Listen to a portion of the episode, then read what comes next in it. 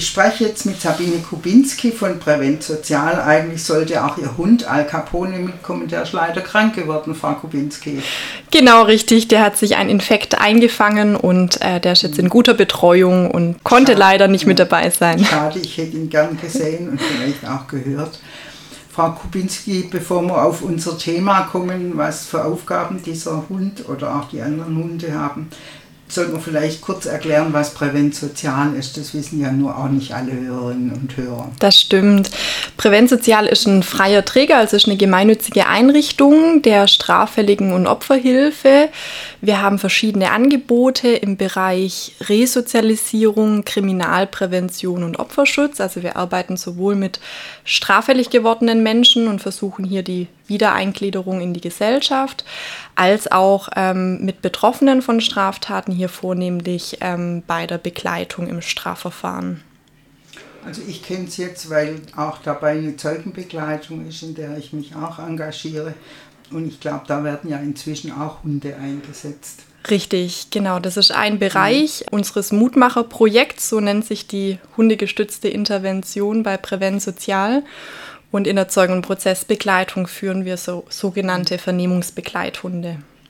Wie sind Sie denn auf die Idee gekommen, da Hunde einzusetzen? Der Einsatz von Hunden im sozialen Bereich kommt so ein bisschen aus meinem Privatleben. Also ich engagiere mich bei den BAH Rettungs- und Therapiehunden Fildern ehrenamtlich und hier ähm, werden Besuchshunde eingesetzt in Pflege- und Seniorenheimen oder in Einrichtungen mit Kindern, Jugendlichen, Kita, Schulen und ähnliches. Und da konnte ich einfach die Wirkung von so einem Hund schon viele Male live erleben. Und dann war auch äh, schon relativ früh so eine Idee, ob ich vielleicht diese Erfahrung auch in meinen Beruf einbringen kann. Und da bestand dann die Idee, den Hund vielleicht auch an verschiedenen Feldern jetzt bei Prävent Sozial andocken zu lassen. Und die Zeugen- und Prozessbegleitung war jetzt eben eines dieser Bereiche, wo wir gesagt haben, das könnte vielleicht eine Hilfe für Betroffene von Straftaten oder für ZeugInnen sein, die jetzt da ähm, belastet sind, eben eine Aussage zu machen. Also mein tiergestützte Therapie ist ja inzwischen äh, verbreitet, die ist mhm. mir jetzt mehrmals begegnet. Aber ich habe mir überlegt, äh, in, bei Ihrem Aufgabenfeld ist das ja nicht Therapie. Sie haben jetzt gerade Intervention gesagt. Das war jetzt ein hilfreiches Wort. Ich habe immer gesucht, wie kann man denn das nennen, genau. was Sie genau. da machen? Ja, also Intervention ist oft so dann ein bisschen der Überbegriff, weil es eben tatsächlich verschiedene Felder äh, gibt. Wir sind auch im Bereich der hundegestützten Therapie in der Arbeit mit straffällig gewordenen Menschen. Das ist ein Angebot, wo ich als Sozialarbeiterin und noch eine Psychologin mit dabei sind. Und das hat dann auch so Prozesscharakter, dass man da auch an bestimmten Themen und Zielen arbeitet. Aber jetzt im Bereich der Zeugen- und Prozessbegleitung, also wo es um diese Vernehmungsbegleithunde geht, da ist ja schon sehr fokussiert auch auf diese Aussagesituation. Und da würde man vermutlich eher von tiergestützter Aktivität oder eben tiergestützter Intervention sprechen. Haben denn diese Hunde irgendeine Ausbildung? Ja, die haben eine Ausbildung. Die Hunde sind in der Regel als Therapiebegleithund oder teils auch als Besuchshund ausgebildet, weil wir auch mit ehrenamtlich Engagierten in dem Bereich arbeiten. Und äh, der Al Capone, der jetzt auch noch in der straffälligen Hilfe eingesetzt wird, der hat noch eine, ja, eine besondere Ausbildung. Das nennt sich Hundskerle TGT. Das ist ein hundegestütztes Therapiekonzept, was speziell entwickelt wurde für die Arbeit mit straffällig gewordenen Menschen. Was lernt so ein Besuchshund? Also es geht vornehmlich um den Kontakt mit Fremdpersonen. Da muss natürlich erstmal geprüft werden, ob der Hund eben eine Menschenbezogenheit hat und zwar nicht nur gegenüber dem eigenen Besitzer oder der eigenen mhm. Besitzerin, sondern eben auch gegenüber Fremdpersonen. Es geht um Lenkbarkeit, also dass der äh, Hund in verschiedenen Situationen lenkbar ist. Es geht aber auch viel um die Teamentwicklung zwischen dem Hund und äh, seinem Halter oder der Halterin. Auch in dem Sinn, den Hund eben lesen zu können in unterschiedlichen Situationen. Also ne, auch Stresssignale zu erkennen. Äh, Vertrauen ist ein ganz wichtiges Thema. Wir arbeiten gerade bei den Vernehmungsbegleithunden, wo der Hund dann beispielsweise am Vernehmungstisch direkt neben der Zeugin oder dem Zeugen liegt und der Hundeführer oder die Hundeführerin dann meist in der ersten Reihe der Öffentlichkeit sitzt, also mit so einem leichten Abstand zueinander, arbeiten wir zum Beispiel ganz viel mit Blickrückversicherung. Ne? Also dass wenn der Hund merkt, da kommt Stress auf oder er wird unsicher ein bisschen, dann kann er sich mit einem Blick rückversichern und das ähm, ist dann schon total hilfreich, dann eben in mhm. diesem Deckenbefehl zu verbleiben. Und darum geht es dann auch in der Ausbildung. Das heißt, der Hund spürt auch, wenn die Zeugin oder der Zeuge jetzt in Stress kommt? Oftmals sogar viel feiner, als wir Menschen das tun. Das ist jetzt aber auch keine Zauberei oder kein sechster Sinn, sondern der Hund ist sehr stark gepolt auf nonverbale Kommunikation, ne, weil das eben seine Art ist äh, zu sprechen. Und das heißt, er sieht oder nimmt auch feinste Veränderungen in der Körperanspannung oder Muskelanspannung oder auch Entspannung wahr in der Atmung.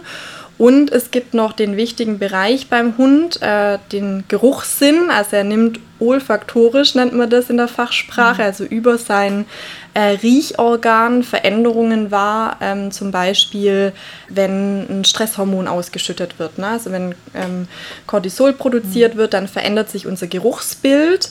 Wenn das ganz extrem ist, sodass wir auch schwitzen, dann nimmt man das vielleicht auch, also nehmen das auch war. genau Menschen unter sich wahr, so Angstschweiß, ja. aber es gibt ja da viele Vorstufen mhm. davon ne? und der Hund nimmt es eben einfach durch dieses äh, sehr gut äh, ausgeprägte Sinnesorgan der Nase viel früher wahr und wenn er dann eben auch noch darauf ausgebildet ist, mit fremden Menschen auch viel zu arbeiten, dann entwickelt er da auch so eine soziale Feinfühligkeit. Und diese Zeuginnen und Zeugen, was profitieren die davon, dass ein Hund daneben sitzt? Mhm.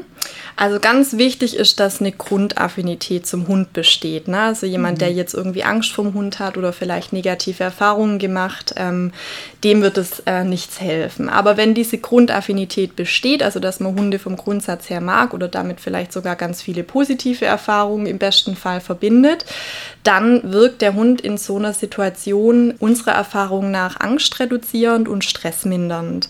Das ist tatsächlich auch ähm, bis zum gewissen Grad äh, auch wissenschaftlich erwiesen. Also äh, wenn ein Hund anwesend ist, auch ohne dass er angefasst wird, also nur die pure Anwesenheit, wirkt pulsregulierend und das äh, Stresshormon Cortisol wird mhm. äh, weniger ausgeschüttet und es kann sogar zu einer Aktivierung der Ausschüttung von Oxytocin kommen. Oxytocin ist das Bindungskuschelhormon, was so äh, dann auch physiologisch zu einem Gefühl der Geborgenheit und Sicherheit führt. Und in der Zeugenprozessbegleitung ist ja schon seit jeher der Ansatz, dass eben weniger unsichere ZeugInnen dann besser durchs Verfahren kommen, teils auch ähm, vollständigere oder qualitativ bessere Aussagen machen. Und hier ähm, soll der Hund einfach noch zusätzlich zur menschlichen Begleitperson ähm, eine Unterstützung sein. Jetzt bei so einer Zeugenbegleitung, da sind es wahrscheinlich so zwei oder höchstens drei Begegnungen zwischen Zeugin, Zeuge und Hund. Ja. Wenn Sie dann mit Straffälligen arbeiten, wie sieht da die Arbeit aus? Das ist dann sicher ein längerer Prozess. Richtig, also die Arbeit mit straffällig gewordenen Menschen, die hat mehr Prozesscharakter. Da arbeiten wir eben nach diesem Konzept von Hundskalle TGT, das ich vorhin schon kurz erwähnt habe. Das ist ein ähm, standardisiertes äh, Therapiekonzept, hundegestützt ist inzwischen auch evaluiert. Das heißt, die Wirksamkeit dieses Programms wurde ähm, an der Universität Basel überprüft. Und es sind, also es ist aufgeteilt in verschiedene Module. Es gibt ein Basismodul, es gibt ein Kleingruppenmodul und es gibt ein Praxismodul. Und das Ganze zieht sich dann circa über sechs bis acht Monate. Ähm, ist als Gruppentraining angelegt, man kann es aber auch im Einzelsetting machen. Und die Termine bauen so ein bisschen aufeinander auf. Ist häufig so ein Mix auch aus ähm, praktischer Arbeit mit dem Hund und dann aber auch so ein bisschen was ähm, für Themen ploppen da auf. Also ganz wichtig bei solchen tiergestützten Maßnahmen ist, dass das nicht dann nur in dem Kontakt äh, Tier-Mensch bleibt, sondern dass dann, ähm, und das ist dann die Aufgabe von mir beispielsweise oder auch von meiner Kollegin, also von den Fachkräften, dass auch eine Form von Alltagstransfer erfolgt. Ne? Also dass eben die Person im besten Fall da was äh, draus mitnehmen kann für sich, für den Alltag oder eben auch für zwischenmenschliche Interaktionen.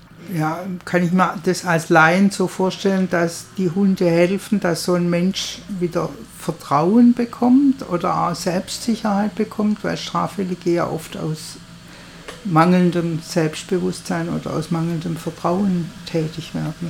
Beispielsweise, genau. Also wir arbeiten bei straffällig gewordenen Menschen schon häufig mit Menschen, die sehr bewegte Biografien haben, die auch häufig ähm, Bindungs- und Beziehungsabbrüche erlebt haben, also wo der Kontakt oder Umgang mit dem Menschen oder mit Menschen an sich teils, ich sage mal in Anführungszeichen, vorbelastet ist und äh, die deswegen auch teils Schwierigkeiten oder Defizite im Bereich des Kontakt- und Interaktionsverhaltens aufweisen. Und viele davon sind auch schon teils sehr Pädagogen und Therapie erfahren. Ne? Also die haben schon verschiedene Angebote durchlaufen, ähm, wissen schon ungefähr, wie das auch abläuft, vielleicht auch manchmal, ja, was für Themen da aufkommen mhm. und, und wie man darauf reagiert.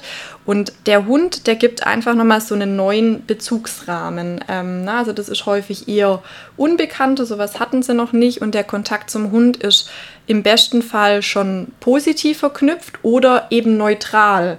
Also ne, so dass mhm. eben bisher noch nicht viel Vorerfahrung mit Hund besteht. Und das ist ein Riesenvorteil, weil wie gesagt, der Kontakt mit Menschen und jetzt vielleicht auch gerade mit ähm, PädagogInnen oder mit TherapeutInnen, der ist schon ein bisschen eingefärbt oftmals. Sie konnten dann offensichtlich mit Ihrer Idee die Kolleginnen und Kollegen von Prävent Sozial überzeugen, weil inzwischen sind es ja noch mehr Hunde. Richtig, ja. Die alle verschiedene Aufgaben. Ja, in der Tat ähm, haben wir das so ein bisschen unter den Hunden aufgeteilt, je nach Charakter und Persönlichkeit. Es gibt ähm, vielleicht manchmal schon auch Hunde, die na, so die eierlegende Wollmilchsau sind und alles mhm. anbieten. Mhm. Aber ganz häufig ist doch ähnlich wie jetzt eben auch bei uns Menschen, dass so von der Interessenslage und von dem, was man anbietet, jetzt so charakterlich, von der Persönlichkeitsstruktur, von den Fähigkeiten, die man mitbringt, dass es dann doch auch bestimmte Bereiche gibt, die einem besonders gut liegen. Und Al Capone beispielsweise, der ist so ausgebildet, dass er auch im Setting mit den straffällig gewordenen Menschen sehr viel Verhalten zeigen darf und soll. Das heißt, der zeigt auch Stressmomente an, ist viel in der freien Interaktion, also ohne Leine und ja, soll auch so ein bisschen sein Gegenüber spiegeln. Also was ist bei dem gerade Thema? Sind da Spannungszustände? Na, der darf im Prinzip auch mal die Zusammenarbeit quittieren und raus aus dem Setting und ähm, dann kann man so eine Situation markieren, kann sagen, was ist gerade los. Ne? So, mhm. Das ist jetzt in, im Bereich der Vernehmungsbegleithunde zum Beispiel nicht so angezeigt. Ne? Also da geht es eben tatsächlich darum, dass äh, der Hund eher Ankerpunkt ist, also äh, Stabilität, Sicherheit vermittelt.